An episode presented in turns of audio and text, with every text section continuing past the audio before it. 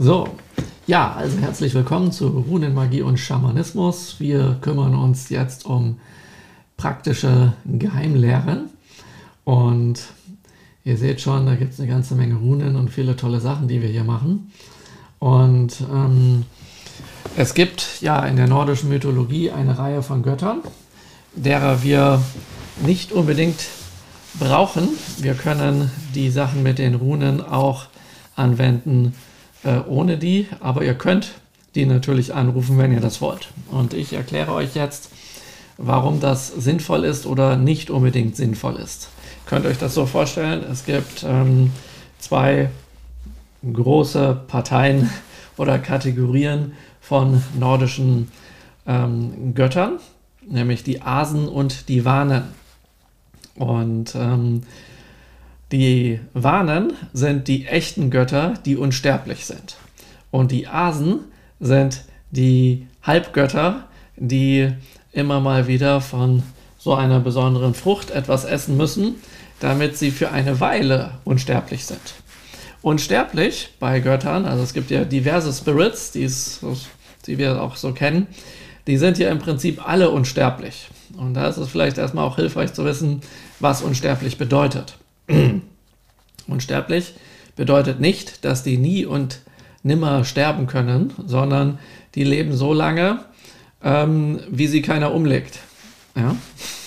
Einfach ausgedrückt. Also die können sterben, wenn sie in eine Falle laufen oder einen Feind haben und dergleichen, aber sie können nicht aufgrund von Alter und dergleichen sterben. Ja? Und das ist erst einmal ganz hilfreich zu wissen. Und ähm, jetzt gibt es sozusagen ja, diese, diese ursprünglichen Götter, diese Wanen, ja, die auch natürlich sich um diese Runenmagie und alles äh, gekümmert haben und womit das möglich war, mit denen oder möglich ist, mit denen einiges zu machen. Und dann sind irgendwann eben diese sogenannten Asen aufgetaucht. Und äh, das sind heutzutage eigentlich die Götter, die besonders bekannt sind, wie zum Beispiel der Gott Thor, von dem habt ihr vielleicht schon mal gehört, oder Odin, ja. Ähm, Eberbach ist im Odenwald, das ist benannt nach Odins Wald, ja. Also hat hier durchaus etwas mit diesen Dingen zu tun. Aber dabei handelt es sich, wie gesagt, um diese Halbgötter. Und ähm, die haben äh, im Laufe der Zeit, sozusagen im Laufe der Geschichte, die äh, anderen Götter äh, im Zuge dessen, dass das Christentum verbreitet wurde, ja, ähm, verraten. Eigentlich ging es darum, dass die Asen sagten, sie werden die, ähm, die alten Götter schützen. Ja?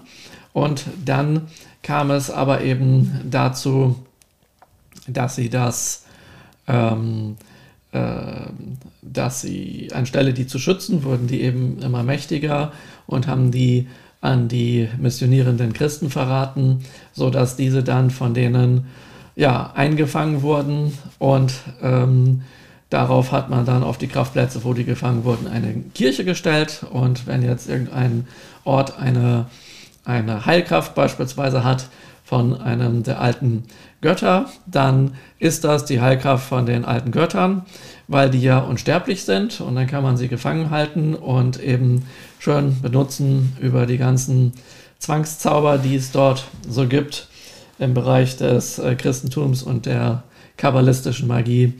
Ähm, eingefangene Götter eben zu zwingen, also zu zwangs zu rufen und dann zu zwingen, etwas zu machen, um die dann eben für deren unsterbliche, unendliche Energie quasi für Rituale zu missbrauchen.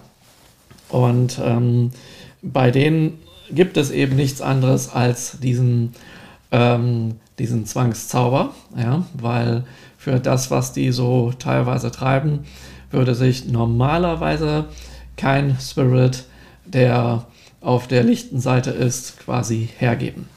Ja, und ähm, dadurch, dass die dann erstmal weg waren sozusagen, konnten dann die Asen ähm, die, die Macht übernehmen und das führte dann hier zum Fall dieser Sache. So, und deswegen könnt ihr euch jetzt vorstellen, aha, es gibt einerseits die Asen, die ihr anrufen könnt, sofern die noch da sind, weil ähm, da waren viele Leute nicht so sonderlich gut drauf zu sprechen. Das heißt, natürlich gibt es die in der Mythologie und kaum einer kann nachvollziehen oder belegen, ob es die wirklich noch gibt. Ähm, außer der, der felsenfest davon überzeugt ist, dass er so einen äh, umgelegt hat. Ja? Und ähm, die anderen Götter sind möglicherweise eingefangen ja? und ähm, können nur, ja, also falls sie dort befreit werden können, ist das relativ aufwendig. Ja? Und deswegen ist die große Frage, ob das sinnvoll ist, dass ihr die einen oder anderen Götter anruft. Wenn ihr die anruft, wen auch immer ihr dort anruft, wird was Simples passieren. Da wird sich einer an der anderen Leitung melden. Definitiv. Aber ihr seid nicht sicher, ob der das ist.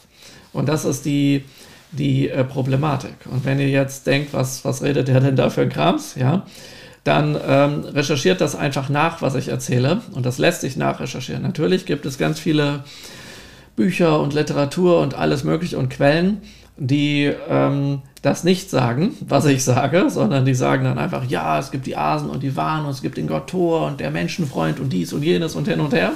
Ja, und dann gibt es noch, noch, noch alle möglichen ähm, anderen äh, und so. Und ähm, aber äh, wenn ihr ein bisschen weiter recherchiert, dann könnt ihr durchaus diese Quellen finden, ähm, dass es dort Probleme gab. Wie zum Beispiel auch die Geschichte vom Fenriswolf. Ihr erinnert euch vielleicht, dass ich letztes Jahr mal irgendwann, glaube ich, war das letztes Jahr, ja ein Seminar angeboten habe, ähm, wo es um den Fenriswolf ging. Und dann haben mich ähm, sehr bald danach einige Interessierte ähm, Leute, die ich kenne, so unter euch, sich gemeldet bei mir, die es, äh, es wirklich gut mit mir meinen und meinten, hey du, ich habe gelesen, dass der Fenriswolf einer von den ganz Bösen ist, ja, und so. Und ähm, tralala und hopsasa und ja, das kommt, glaube ich, überhaupt nicht gut, wenn du ein Seminar anbietest mit dem Fenriswolf, dann würde man dich gleich bei schwarzer Magie einstufen. Ja, und da sehen wir, dass die klerikale Verseuchung hier greift. Was heißt das? dass die klerikale Verseuchung greift? Na, ganz einfach. Ähm, es waren die Gebrüder Grimm, die die Märchen umgeschrieben haben und die Geschichten und aus dem Wolf, der eigentlich hier ein Schützer ist, dann ein böses Tier gemacht haben. Ja? Und ähm, deswegen gibt es das Märchen vom bösen Wolf. Ja? Und diese ganzen Geschichten. Und der Fenriswolf wurde auch ein Böser. Was ist dem Fenriswolf passiert? Der beschützte ganz viele von den Warnen und der war den Asen sozusagen ein Dorn im Auge. Und die haben dann ähm, sich überlegt, dass ähm, sie ihn irgendwie, also sie konnten ihn nicht umbringen, also weil er zu stark ist, also dachten sie, dass sie ihn austricksen. Und er konnte aber nun jede Kette, in die man ihn festbindet, einfach durchbeißen. Und dann ähm, gibt es dort eben die Geschichte, dass sie gesagt haben, so, ja, wir, ähm, äh, wir wollen dich fesseln, um deine Kraft zu testen. Und die haben dann vorher eine äh, Fessel, eine magische Fessel sozusagen erstellen lassen, aus der er sich nicht befreien konnte und ähm, äh, und ja, ähm, äh, und dann, also je mehr er sich sozusagen versucht zu befreien, umso umso äh, heftiger wurde diese, diese Fessel sozusagen. Ja? Und ähm, ja, damit haben die den eingefangen und ähm, das war dann, sage ich mal, äh, nicht so gut und dann konnte man aus ihm sozusagen den, den Bösen machen. Und dann hatten die Asen für eine ganze Weile dort eine schöne Zeit, bevor sie dann von den Christen quasi gleich mit verraten wurden. Ja? Äh, so in der Art könnt ihr euch das vorstellen. Und ähm, äh, diese, diese Geschichte gibt es eben auch. Und äh, ja, insgesamt sind dann, ist dann der Fenriswolf jetzt in der wurde die Mythologie umgeschrieben und der ist eben der Böse. So. Und deswegen, wenn es um den Fenriswolf geht, ja, ja, böse, böse, böse und jeder, wer den anruft, der ist auch böse. Ja. So, und ähm, dann habe ich mir überlegt, ja, was mache ich denn jetzt? Dann habe ich das Seminar ein wenig umbenannt das Artefakt, was es dazu gegeben hätte, dann quasi wieder in die Schublade getan, mir etwas anderes überlegt, das mit dem Wolf besprochen und dann gab es eben nicht den Fenris-Wolf, sondern den Seesternwolf. Ja, und einige von euch haben den ja sozusagen äh, bekommen. Die Sachen sind ebenso sehr effektiv aber es wäre auch mit dem Fenriswolf gegangen. Ja. Ähm, genau. Ähm, also das ist das, was dahinter ist. Und als ich das rausgefunden habe, dass es diese Phänomene gibt und dass es nicht ganz sicher ist, wen man da eigentlich anruft, weil wenn irgendwelche Dämonenfürsten ähm, sozusagen dort einen echten nordischen Gott festhalten und die seinen Platz annehmen und man ruft den an, dann denkt ihr sich, ja schön, da macht einer was mit Runen und zack, haben wir da mal einen Pakt mit dem. Ja, und dann macht man ein bisschen was, was den erfreut und später kann man den dann wieder ja, einsammeln und sowas. Und als ich das eben rausgefunden habe, dachte ich mir so, oh, das ist aber gar nicht so günstig und habe mich dann gefragt, was ich denn nun tun könnte oder sollte, weil, ähm, weil äh, ich ja schon jahrelang mit Runen gearbeitet habe und ich die eigentlich mag und man damit ganz tolle, ganz tolle Ergebnisse erzielen kann. Und dann ist mir irgendwann eingefallen, dass es bei den Runen möglich ist, dass man so ziemlich jeden der nordischen Götter anruft, um Runenzauber, also anrufen kann, um Runenzauber zu machen. Das heißt, es ist nicht so, dass eine Rune immer nur über einen Gott anzurufen ist. Es gibt zwar einige Runen, die sind besonders interessant mit speziellen Spirits anzurufen. Also die Rune Fehu zum Beispiel mit Freier oder Urus mit dem Gott Frei oder Turisas mit Thor. Also da gibt es so ein paar, paar ganz bekannte und auch noch mehr.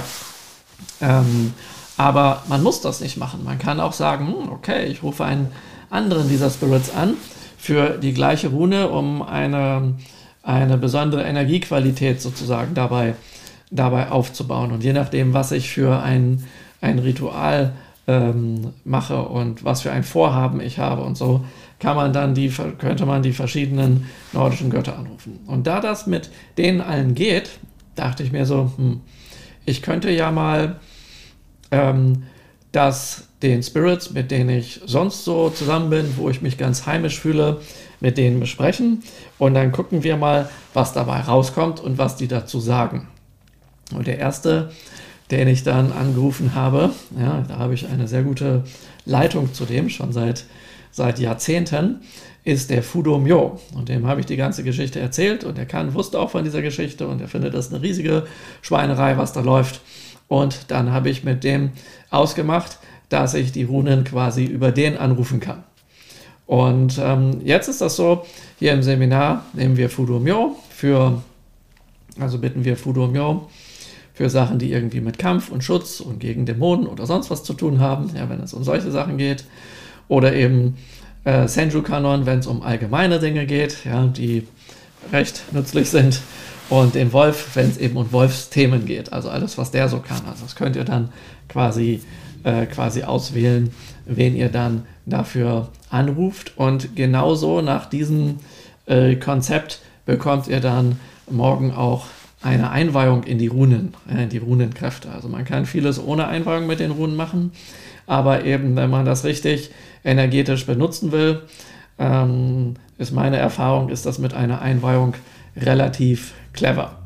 Und ähm, da ist dann ganz sicher, dass wenn ihr einen von den dreien äh, mit den Runen anruft, dass dann auch diese drei hinter dieser Kraft stehen und nicht etwas, wo wir es nicht genau wissen, denn das ist mir dann irgendwie ähm, zu risikohaft geworden. Ja? Ähm, ich habe zwar davon gehört, dass wohl einige dieser alten Götter befreit wurden und dass es auch ein paar Kloppereien gegeben hat, ähm, aber ja, wer weiß. Ähm, ich mache das weiterhin mit den Spirits, die ihr sowieso schon kennt. Ja?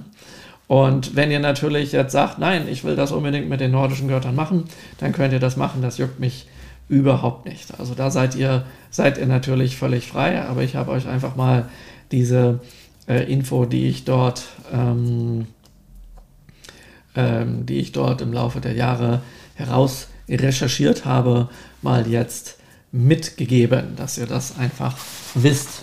Ja, und ähm, damit haben wir im Prinzip schon ähm, die Einleitung der ganzen Geschichte ähm, äh, abgeschlossen. Es sei denn, ihr habt gleich noch spezielle Fragen dazu. Deswegen schalte ich immer gerade um.